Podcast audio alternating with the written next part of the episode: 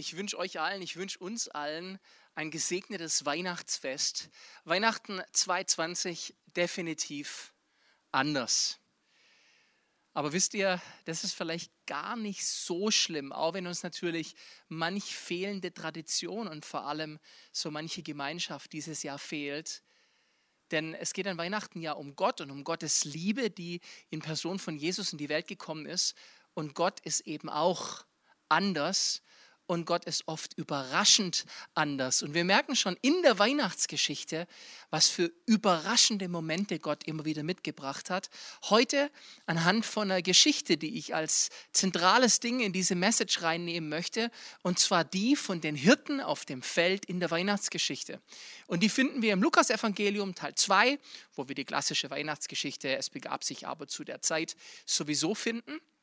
Und dort im Vers 8 bis 20 und damit wir sie vielleicht mal ein bisschen anders hören, als wir sie vom Wortlaut her gewohnt sind, habe ich sie uns mitgebracht in der Übersetzung der Basisbibel. Ich lese vor. In der Gegend von Bethlehem waren Hirten draußen auf den Feldern. Sie hielten in der Nacht Wache bei ihrer Herde. Auf einmal trat der Engel des Herrn zu ihnen und die Herrlichkeit des Herrn umstrahlte sie. Die Hirten erschraken und bekamen große Angst. Der Engel sagte zu ihnen, habt keine Angst.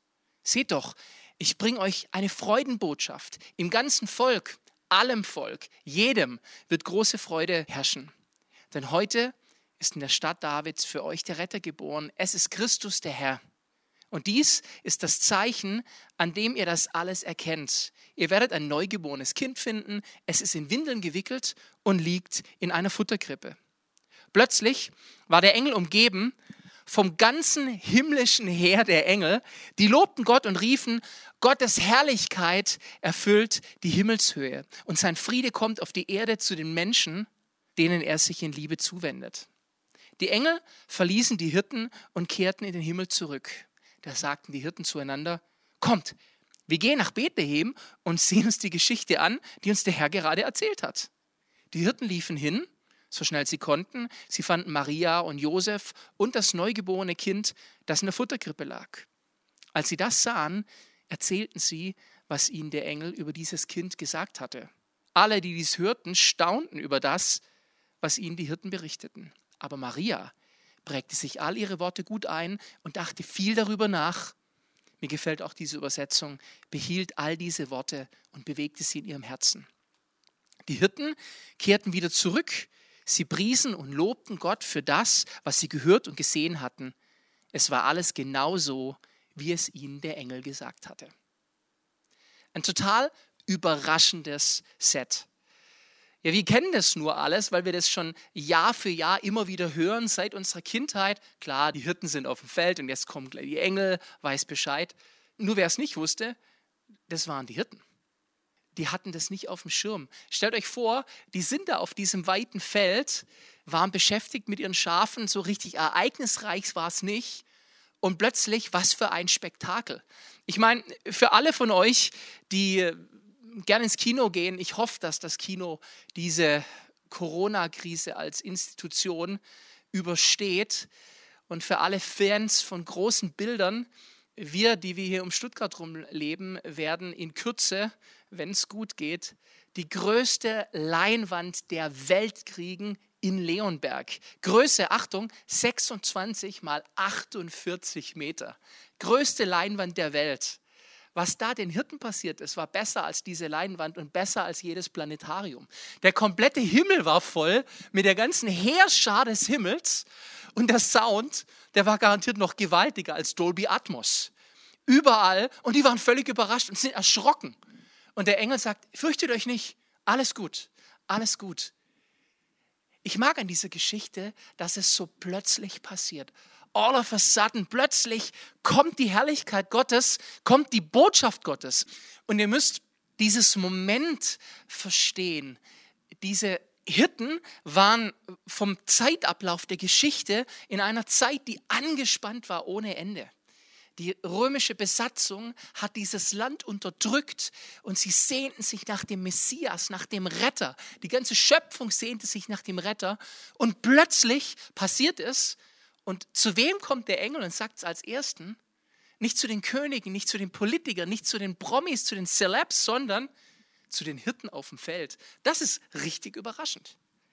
Man könnte meinen, diese Hirten sind die unwürdigsten vielleicht in dieser Aufreihung von Personen, die ich gerade genannt habe. Ein Hirte, das ist, sorry, Fußvolk gewesen damals. Aber so ist Gott. Gott schaut nicht nach dem Stand von irgendjemand. Gott schaut nicht danach, wie prunkvoll jemand daherkommt. Ich habe vor kurzem auf YouTube, ich mag diese Reihe Reunited Apart, ist über alte 80er Jahre Filme und Josh Gad sammelt die ganzen Besetzungen von damals und bringt die zusammen in einem Zoom-Meeting. Müsst ihr euch mal angucken, Reunited Apart. Und die haben sich Wayne's World vorgenommen und waren alle dabei. Aerosmith waren dabei und war großartig. Und ich mag diese Stelle aus Wayne's World und die haben die dort auch zitiert, wo sie bei diesem Rockkonzert backstage sind und auf die Knie fallen und sagen, We're not worthy, we're not worthy. Leute, wisst ihr, wer nicht wert war, wer nicht würdig war, das waren vielleicht die Hirten, aber das war Gott überhaupt nicht das Zentrale, weil Gott schaut nicht auf das Äußere. Und für ihn war nicht zentral, ob die vor Menschen etwas wert waren. Möchte ich übrigens auch jedem von uns als Zuspruch machen, wenn wir denken, ob Gott mich lieben kann, bin ich es wert. Es spielt keine Rolle, weil Gott schaut auf ganz andere Dinge. Ganz spannender Gedanke, wenn wir heute fälschlicherweise glauben, dass es vielleicht die religiöse Art und Weise oder unsere geistliche Amtsbezeichnung oder die fromme Form oder unser gesellschaftlicher Stand sei, was uns für die Begegnung mit Gott prädestiniert, dann liegen wir aber sowas von daneben. Wenn ich wirklich glauben würde, nur weil ich in der Gemeinde als Pastor tätig bin, bin ich mehr wert, dann habe ich es im tiefsten nicht verstanden. Wenn wir denken, unser Kontostand, unser gesellschaftliches Ansehen macht es aus. Nee, Gott ist eben nicht zu Herodes gekommen mit seinen Engeln, sondern zu den Hirten. Und ich mag das ich glaube auch, dass diesen Flash von diesem Megaspektakel, der ganze Himmel voll, für die Hirten nötig war, damit die losgezogen sind und diese seltsame Adresse anvisiert haben. Stall 3 an der Krippe 7 in Bethlehem. Die wären da nie hin, die hätten das nie geglaubt, wenn es nicht so ein Bombast gewesen wäre. Und dann kommen die dorthin, was finden die vor? Auch das, wir haben das in unserer Krippenromantik zu Weihnachten so drinne, aber es ist der König der Könige, es ist der ersehnte Messias und er wird geboren als Baby. Das erste seltsame Ding schon überhaupt. Und dann finden sie ihn dort in Windeln gewickelt, hilflos, in einer Futterkrippe liegen. Das ist ein Thron. Perfekt. Und noch dazu, damit das Ambiente auch richtig passt, der Stallgeruch dazu das ist, wir machen an Weihnachten Duftkerzen an und Zimtduft und ist das nicht schön, da Orange und wenn eine Mandarine geschält wird, denken, oh, das riecht nach Weihnachten. Ich bin mir ziemlich sicher, in Bethlehem hat Weihnachten anders gerochen. Aber Gott ist ein guter, guter Vater. Und so wie er die Hirten überrascht hat, so ist auch heute. Gott ist immer für eine Überraschung gut. Und Gott liebt es, Überraschungen zu machen, weil er guter Vater ist. Ich liebe es, meinen Kindern Überraschungen zu machen. Und wisst ihr warum? Wegen diesem kurzen Moment, wo dieses Leuchten in den Augen auftaucht. Wo dieses, wow, das hatte ich nicht erwartet. Für diesen Moment liebe ich es. Und ich liebe es mehr zu schenken, als Geschenke zu kriegen. Und ich glaube, dass Gott auch so ist. Gott hat tatsächlich Interesse an dir. Und er liebt es, überraschend zu sein. Er ist nur eben auch überraschend anders. Für jeden, der denkt, man, Gott begegnet den anderen, nur nicht mir. Ich bin ziemlich christlich sozialisiert aufgewachsen und habe immer gern diese Geschichten gehört von den großen Helden und Heldinnen des Glaubens, ob in der Bibel oder zeitgenössisch. Und es war immer so weit weg, boah, die haben diese Wunder erlebt, aber, aber könnte mir das passieren? Lass mich dir sagen, Gott ist nicht Religion, Gott ist Beziehung. Gottes Sehnsucht ist definitiv nicht irgendwelche religiösen Bräuche, auch wenn wir die an Weihnachten sehr lieb haben, sondern Begegnung mit dir. Die Form war Gott so unwichtig, dass er sich Bethlehem rausgesucht hat im Stall in der Grippe. Wir brauchen an Weihnachten für unsere Romantik und die deutsche Weihnachtsromantik ist nochmal eine ganz besondere. gestern habe ich im Fernsehen einen Bericht gesehen über, früher hatten wir aber mehr Schnee. Früher war aber auch mehr Lametta. Ja, das ist in unserem Kopf, das ist dieses Bild. So sieht Weihnachten aus. Nee, Weihnachten sieht so aus, wenn du eine Begegnung mit dem lebendigen Gott hast. Als Jesus kam, das war Weihnachten. Jetzt haben wir 2020 und Weihnachten ist komplett anders. Uns ist so viel weggenommen von dieser Romantik. Vielleicht gibt es dieses Jahr bei dir keine Weihnachtsgans. Vielleicht magst du auch gar keine Weihnachtsgans. Vielleicht hast du keinen Weihnachtsbaum. Vielleicht klappt es mit dem Familienfest nicht. Vielleicht freust du dich auch drüber, dass dieses Jahr nicht klappt mit dem Familienfest. Weiß nicht. Es ist auf jeden Fall anders. Und an Weihnachten mögen wir anders nicht. Da mögen wir die Tradition. Vielleicht ist aber gerade das eine Chance, um Weihnachten anders zu erleben. Und ich möchte uns dazu einladen, an diesem Heiligabend die Begegnung mit Gott zu suchen. Die Begegnung mit diesem lebendigen Jesus. Und nicht diesem verniedlichten Kind in der Grippe, sondern dem König der Könige, vor dem wir uns beugen und ihn anbeten. Ja, vielleicht kannst du aufgrund von Corona dieses Jahr an Weihnachten nicht in die Kirche kommen. Aber ich sage dir was, Weihnachten in Form von Jesus möchte zu dir kommen. Und da bin ich mir ganz sicher. Also mach dich auf, denn gerade dieses Weihnachten kann unter Gottes Segen, unter seinem Licht das wertvollste und schönste Weihnachten überhaupt sein, wenn manches von dem Bling Bling und Shishi wegfällt. Also, dass wir uns nicht falsch verstehen, so ein Weihnachtsbaum ist okay. Ich mag das auch, wenn Lichter brennen. Ich mag das. Aber lasst uns nicht abgelenkt sein von, von diesem ganzen Romantischen. Jesus kam in die Welt und ihm wurde nicht der rote Teppich ausgerollt. Ganz im Gegenteil. Und ich glaube, genau das ist ein zentraler Punkt. Dass der Stall stinkend war, dass die Hirten vielleicht vor menschlichem Auge unwürdig erschienen.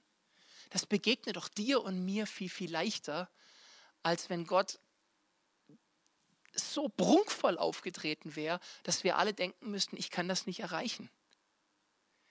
Wisst ihr, wir hören viel von Weihnachten, wir feiern Weihnachten seit Jahren, aber erleben wir auch die Botschaft von Weihnachten, also Jesus in dem? Das ist für mich die wichtige Frage. Und das ist die Einladung. Der Hiob sagt mal in der Begegnung mit Gott, ich kannte dich vom Hören sagen, Jetzt aber haben meine Augen dich gesehen. Steht in Hiob 42, Vers 5. Und wisst ihr, vielleicht ist für uns manchmal nicht das theoretische Hören oder, sorry, das theologische Hören so wichtig, sondern die echte Begegnung und das Sehen, auch das Offenbarwerden von Gottes Liebe, die er für uns hat. Das eine ist das davon hören, das ist das, was die Engel den Hirten gebracht haben. Aber der zentrale Punkt ist, was die Hirten dann machen. Die machen sich nämlich auf, um in eine Begegnung zu kommen und zu sehen. Wir hören das Wort auch von Jesus selbst, der sagt, komm und sieh, als er die Jünger castet. Es ist dieses Hören, aber dann auch das Aufmachen. Und ich lade uns ein, lasst uns uns dieses Jahr aufmachen, um Begegnung zu haben mit Gott. Dieses Jahr ist alles anders. Aber vielleicht ist es anders gar nicht so schlecht. Vielleicht kann das echte Weihnachten in Form vom echten Jesus, in echter Begegnung, dieses Jahr für uns zentraler werden. Und das wünsche ich mir jedenfalls für mich. Und ich möchte jeden von uns einladen, diese Begegnung mit Gott zu suchen und auch den Weg dorthin zu machen und dabei nicht müde zu werden. Denn dieser Weg ist auch von einem gewissen Warten gekennzeichnet. Und das haben wir ja nicht so gern.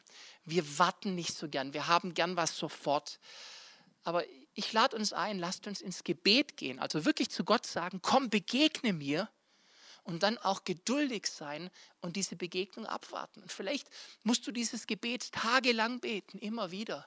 Aber ich verspreche dir, dieses Gebet wird belohnt werden, so wie damals das Warten. Und das finde ich so schön an der Tradition von Weihnachten, wie wir sie feiern, eigentlich uns auch daran erinnern soll. Wie ich als Kind warten musste. Ich habe das in meiner Message vom ersten Advent schon erwähnt. vor der Tür mit einem Blick durchs Schlüsselloch. Oh, ich sehe ein bisschen was vom Weihnachtsbaum. Meine Schwester konnte es gar nicht glauben. Nein, lass mich mal. Nein, ich darf jetzt. Das ist nicht der Weihnachtsbaum. Doch, das ist der Weihnachtsbaum.